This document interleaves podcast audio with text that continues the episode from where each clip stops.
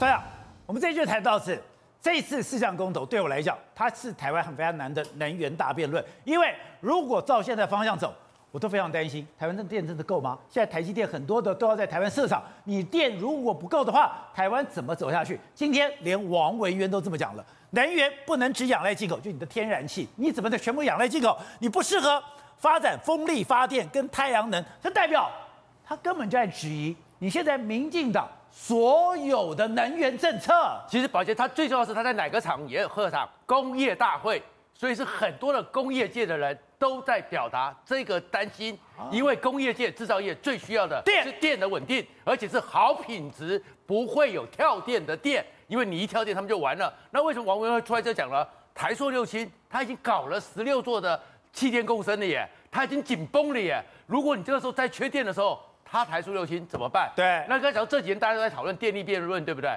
可是其实真正工业界很多人他们都知道说，台湾已经能源政策没解了，但是能源政治有解，这才是他们更担心的。什么叫能源政策没解呢？你今天搞出来，你这个合适，坦白讲，现在叫做资产保护阶段，那个东西不是维修的耶。你知道它是什么意思吗？四百四十个人只剩下不到八十个，他们是维护那些备品，因为那些 compressor 那些。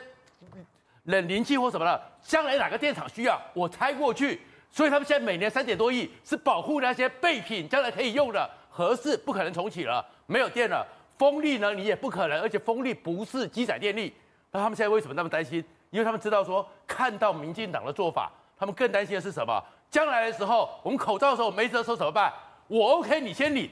将来怕的是人员政治，我 OK 你先用，所以到时候是要选举，我 OK 民生先用，那谁会被牺牲？台积电永远不会被牺牲，就是这些传统产业，这些传统产业。所以他们今天为什么会出来讲这个话？为什么在担心？他们已经不是跟你讨论人员政策了，他们是告诉你说，我很害怕你的人员政策，到时候他们更害怕是什么？你到时候我是被牺牲的那个人，他们可能就是叫做有序用电。那他们的秩序有序用电，有序有秩序的用电，他们的秩序是排在后面的。然后另外一个，他们也担心的是什么？到时候整个空屋，整个你真的没有天然气，你的三阶什么都被拖到了，怎么办呢？宝杰没有机载电力，用蓝煤。那蓝煤的时候，他们其实也很害怕一件事情。过去的时候，赖清德讲说干净的人煤会被大家笑。